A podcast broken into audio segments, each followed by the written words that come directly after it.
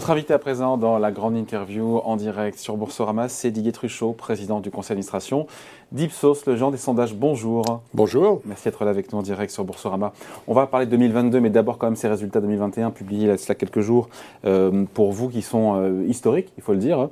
Euh, des revenus en hausse de 17%, je le rappelle, une marge qui est à 12 ou 13%, j'ai ça en tête, c'est ça? 13%. 13%, pardon. Enfin, 12,9. Ah, voilà, c'est important. Un point de marge, c'est pas rien pour les, pour les gratter, donc on va pas, on va pas les renier comme ça. bénéfice en de 60%. Même par rapport à 2019, d'ailleurs, quand on regarde, c'est intéressant, euh, la croissance organique du chiffre d'affaires est de 10% par rapport à une année, euh, j'ai envie de dire, normale. En deux mots, après on parle de 2022, euh, cette performance comme, exceptionnelle, historique, on l'explique comment rapidement? Alors il y a deux raisons. La première, c'est que nos clients, le marché est très actif. nos clients se posent beaucoup de questions et ils ont beaucoup d'argent. Parce qu'il n'y a pas que Ipsos qui a fait une bonne performance économique en 2021. Et donc, du coup, euh, des gens qui, des, des, des, institutions qui se demandent comment euh, les gens ont évolué, comment les consommateurs euh, se portent, de quoi ils ont envie dans une période dans laquelle on est peut-être pas à la fin de la pandémie, mais presque. Mm. tout ça, ça suscite, disons, des questions. Donc ça, c'est la première série de raisons. Le marché est un très bon marché. De la deuxième raison, c'est que dans ce marché, Ipsos a une position un peu particulière. On est, on est une grosse société, on est présent dans 90 pays, euh, on a des milliers de clients, on, travaille dans, beaucoup de, sur beaucoup de thématiques. Euh, mais en même temps, on a décidé de conserver, c'était un peu notre, disons, notre origine, qui est de s'appuyer sur des équipes autant que sur des technologies, sur de l'intelligence humaine autant que de l'intelligence artificielle, de façon à, à, fournir à nos, clients une, une, information qui non seulement est exacte, mais qui est bien, disons, commentée. Voilà, donc on, on essaye de, de, se différencier d'autres de nos concurrents, d'autres sociétés qui, elles, sont plus sur juste la technologie, juste l'automatisation, juste la fourniture de données comme on fournit, comme on vend des saucisses. Ouais. Sympa pour la comparaison. non, mais la marge de 13%, c'est intéressant parce que gagner 3 points, euh, 3 points de marge par, plus par rapport à, à 2019, encore une fois, euh, c'est donc un niveau supérieur à la période pré-Covid. Oui. Donc c'est pas encore une fois le fruit du hasard.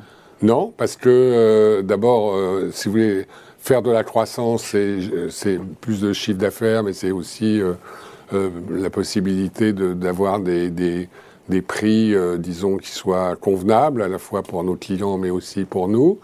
Euh, c'est la possibilité aussi d'explorer de nouveaux territoires, de, euh, de, travailler sur des thématiques un petit peu différentes.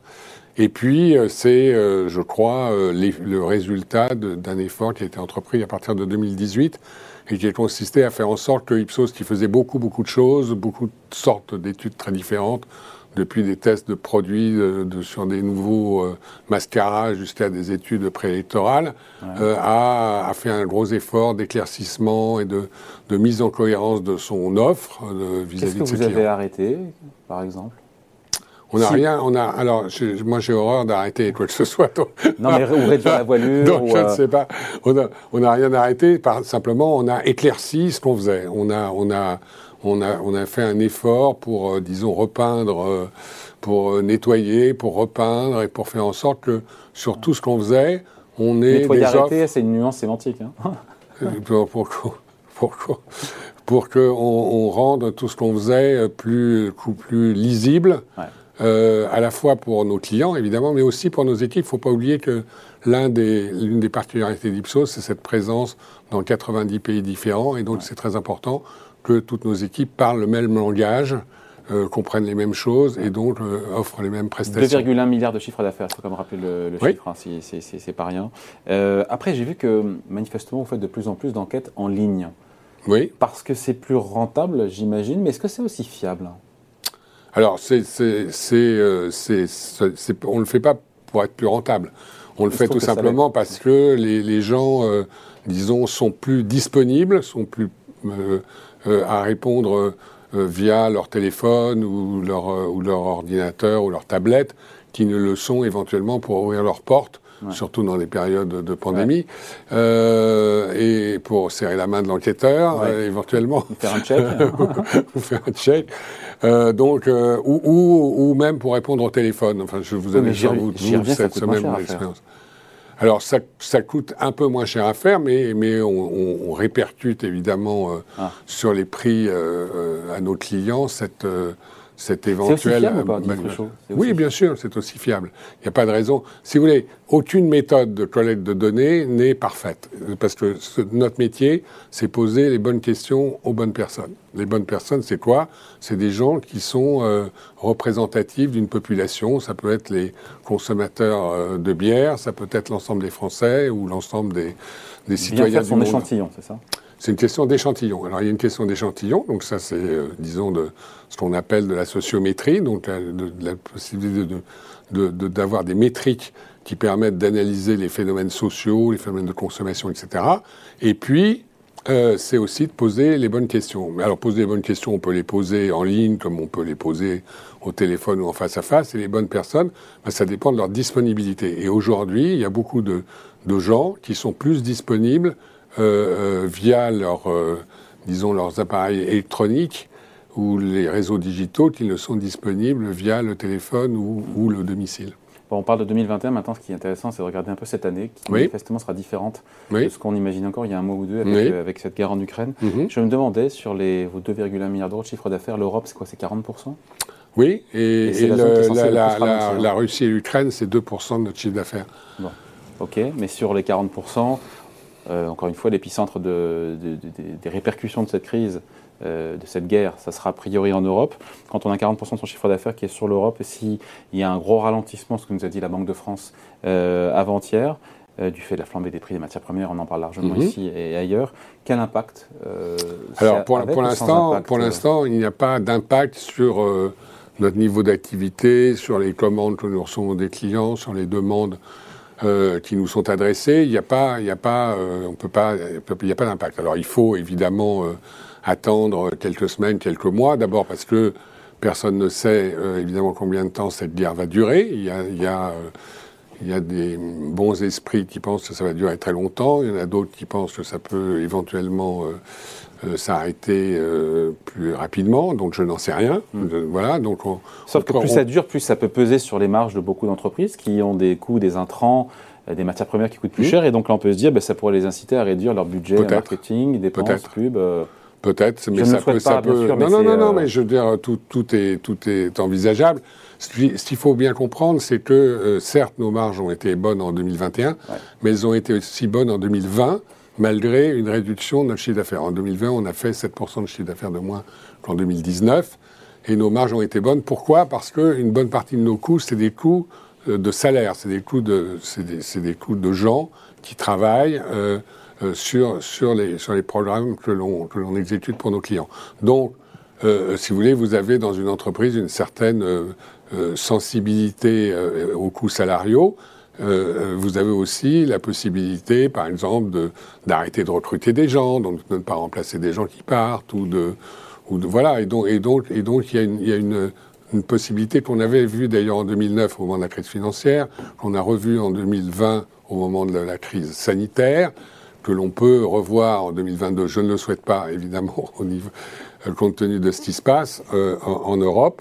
Euh, et, qui, euh, euh, et qui nous donne une certaine flexibilité dans la gestion, disons, de notre base de coûts. Mais avec malgré tout, Didier Truchot, une incertitude qui est très forte. Et en même temps, pour vous, c'est un moteur de croissance, l'incertitude. Bah, oui, parce que si, si, si, Pour vous, l'incertitude, c'est un moteur de croissance pour le groupe oui, parce que, si vous voulez, nous, ce qu'on essaie, c'est de, de donner de l'information qui permet précisément de limiter. Ah, quand on est dans le brouillard, cette, cette incertitude. Ah bah oui, je veux dire, ah. nous sommes, nous sommes une, une, corne de brune.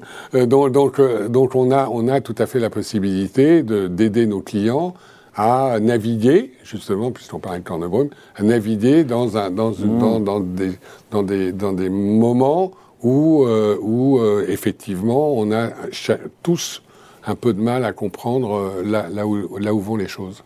Vous êtes confiant donc pour 2022, malgré encore une fois ces incertitudes et Le front sanitaire, on a vu encore une fois Shenzhen qui est fermé en Chine, pardon, 20 millions notamment, c'est comme le joyau, de, enfin le berceau de la tech et des techno en Chine pour 6 mmh. jours. C'est pas mmh. parfois un confinement de 6 jours, ça peut durer plus longtemps. Mmh. on a la reprise des contaminations en France et mhm. ailleurs aussi. Voilà, il y a la guerre en Ukraine. Donc vous restez confiant pour 2022 Il y a cet objectif de croissance attendu de 5%. oui, oui, oui, qui est, qui est, un objectif, euh, disons, euh, qui, nous paraît euh, tout à fait réaliste. Même si, encore une fois, je veux dire, chaque mois apporte son lot d'incertitudes. Ce que je voudrais dire simplement, c'est que 40% de notre chiffre d'affaires est en Europe, mais 60% de notre chiffre d'affaires n'est pas en Europe. Et donc, euh, je ne vois pas comment, euh, en tout cas, dans la configuration actuelle, euh, nous n'aurions pas de bonnes performances dans, le monde entier, mais, surtout, évidemment, dans les, régions dans lesquelles qui ne sont pas directement affectées par la guerre. 2 milliards d'euros de capitalisation boursière, ça va mieux boursièrement pour mmh. Ipsos, non? Oui, enfin, ça va mieux. pas content ça va un peu mieux. venu il y a un an ou deux. oui, non, je n'étais pas content. Je suis toujours pas content, parce que quand je constate que, par exemple, euh, des fonds euh, vont éventuellement faire une offre euh, sur un de mes concurrents qui s'appelle Nielsen pour ah une valeur d'entreprise de 15 milliards de dollars euh, alors que c'est une entreprise qui est très valeureuse, hein, je n'en doute pas une seconde, mais enfin qui a quand même beaucoup de problèmes. Euh, je, me dis, non pas qu'Ipsos vaut 15 milliards de dollars, mais que Nielsen est bien valorisé. Ouais. Mais si on gardait les mêmes niveaux de valorisation, qu'on les appliquait sur Nielsen à Ipsos, on serait à quel niveau de... en tout cas, on serait bien au-delà de, là où on est aujourd'hui. Ce qui donne de l'espoir, c'est ça? Non, oui, alors si vous voulez, je, je n'ai pas créé cette entreprise pour qu'elle soit en bourse, et depuis qu'elle est en bourse, je ne la crée pas pour que le cours soit le plus élevé possible à un moment donné. J'ai toujours dirigé cette entreprise pour que petit à petit, progressivement, elle devienne un acteur important d'un métier que j'aime beaucoup. Troisième acteur mondial? Hmm? aujourd'hui, il faut quand même le dire, à plus de 2 milliards d'euros de chiffre d'affaires et de capi. Euh, juste, on revient Didier Truchot quelques instants. J'aimerais votre grille de lecture là-dessus, vos explications, parce que euh, j'ai découvert ça, j'avais suivi ces, ces, questions de gouvernance, mais il y a eu une, rapidement, mais juste pour avoir votre son de cloche là-dessus, il y a eu cette annonce d'une nouvelle DG en juillet, hmm? en provenance de l'extérieur, je crois, de L'Oréal. Hmm? Euh, finalement, elle est évincée, je mets des guillemets, mais je ne sais pas si c'est le mot évincé, en septembre, la veille de sa prise de fonction, pour finalement opter pour une nomination en interne. on, a, on a vu dans la presse, vous avez parlé de profonde divergence pourriez juste nous en dire plus pour ces profondes divergences? Écoutez, on reste pas trois heures là-dessus. Hein, non, on ne reste pas trois heures là-dessus. Je vais, juste dire un mot là-dessus. On a, pendant 18 mois, le conseil d'administration a travaillé de la façon la plus professionnelle possible pour euh, choisir un successeur. Et c'est une, une, opération qui est complexe, puisque c'est une entreprise que j'ai créée, que j'ai dirigée. Et donc, euh, je veux dire, un successeur au fondateur euh, PDG. Je PDG qui devient président du conseil d'administration. Je, suis resté président du conseil d'administration. C'est pas quelque chose de simple.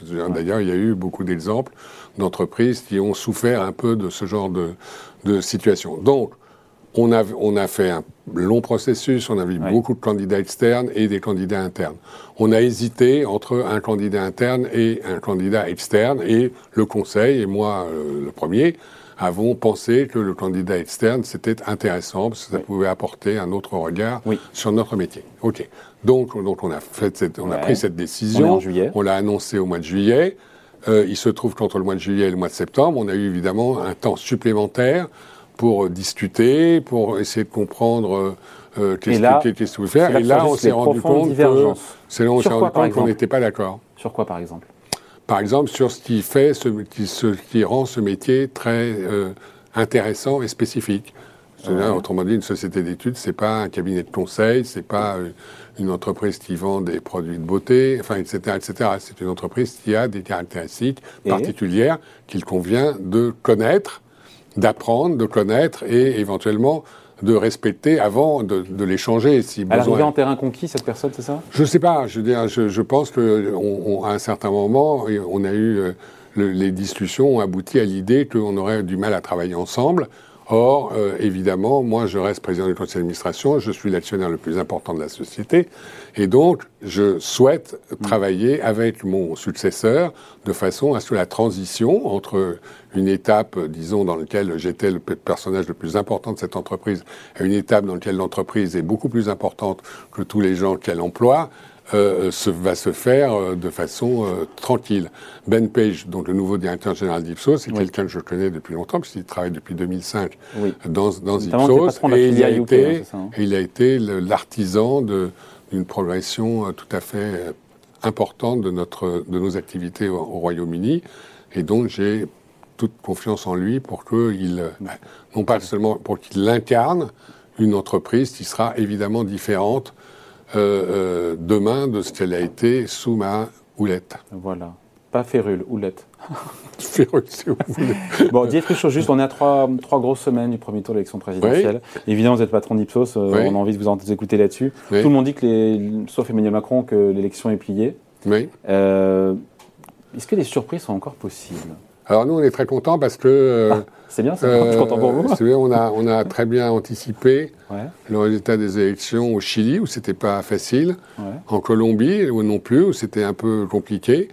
Euh, on a fait aussi, on a fait une très bonne performance en Pologne la semaine dernière, et donc nous ne doutons pas une seconde que nous aurons une excellente performance en France.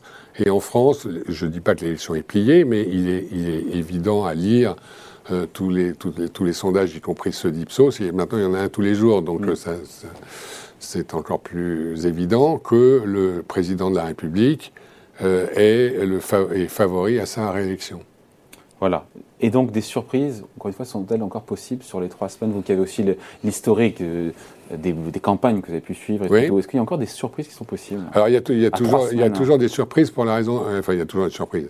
Il peut, y, avoir. des surprises pour la raison suivante, c'est que ce qui est, le, défi que, que, nous imposent les périodes préélectorales, c'est de comprendre qui va aller voter et qui ne va pas aller voter. Mm. Et il est possible qu'en effet, en 2022, en France, il y ait des gens qui aient l'habitude de voter et qui ne vont pas aller voter, par exemple des électeurs de gauche, parce que mm. c'est pas très bien, l'offre est abondante, mais on ne sait pas justement.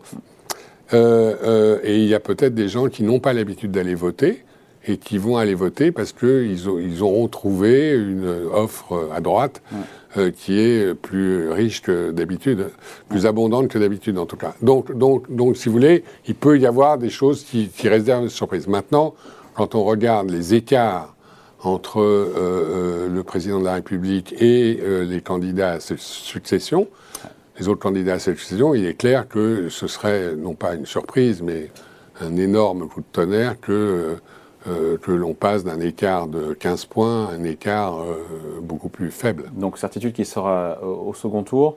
L'incertitude, elle, pose, se pose peut-être sur l'autre finaliste. Mhm. Marine Le Pen se dégage quand même largement des, trois mhm. autres, mais c'est vrai que ça reste relativement ouvert. Oui encore pour la, place oui. Oui, je pense que je pense que je pense qu'en effet, euh, euh, Marine Le Pen a réussi euh, une performance intéressante parce qu'elle a résisté à son concurrent le plus proche, notamment dans les milieux populaires, hein, puisque quand on regarde, par exemple, pour qui votent les ouvriers, il y a encore des ouvriers en France, moins qu'avant, mais il y en a encore. la majorité d'entre eux votent pour Marine Le Pen et ne votent pas pour, euh, ni pour le candidat du Parti communiste, ni pour Éric Zemmour. Donc, euh, donc voilà, donc, donc elle, a, elle, a un, elle a un socle euh, qui paraît, qui existe, mais c'est vrai que l'écart qui la sépare d'autres candidats n'est pas tel à trois semaines de l'élection que l'on soit absolument certain.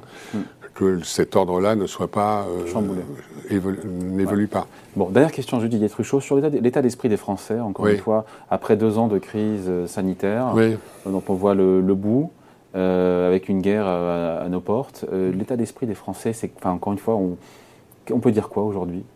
Les Français qui sont essorés, qui sont. Bah, je, pense que, si vous voulez, l'une des. Il faut bien comprendre que la, une, une, pandémie, c'est quelque chose qui a c'est un événement exceptionnel et qui a des conséquences sur euh, la société en général. Donc sur la façon dont les gens se sentent dans la société dans laquelle ils, vivent. Alors il y a des conséquences qui sont euh, effectivement de la fatigue, de l'incertitude, etc.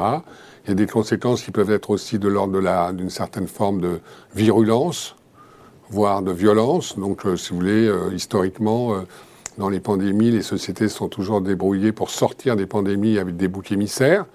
Alors, souvent, c'était euh, les communautés juives qui étaient les boucs émissaires. Là, maintenant, c'est un peu plus l'islam qui est le bouc émissaire, donc qui, est présenté comme étant la source de tous les maux. Euh, donc, ça rassemble un certain nombre de gens qui se rassurent comme ça en pensant qu'une fois que ce problème-là sera réglé, euh, tout ira mieux dans, dans, le pays.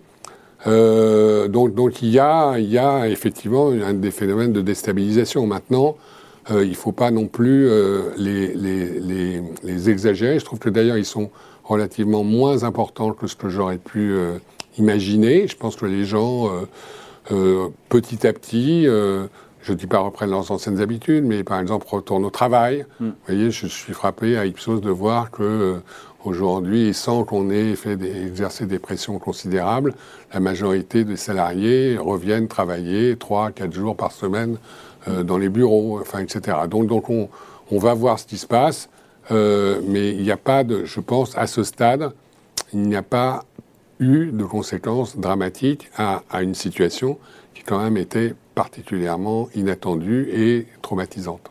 Bon voilà, merci de passer nous voir en tout cas, Didier Truchot, président du conseil d'administration d'Ipsos, le géant des sondages numéro 3 mondial, invité de la grande interview en direct sur Boursorama. Merci. Merci beaucoup.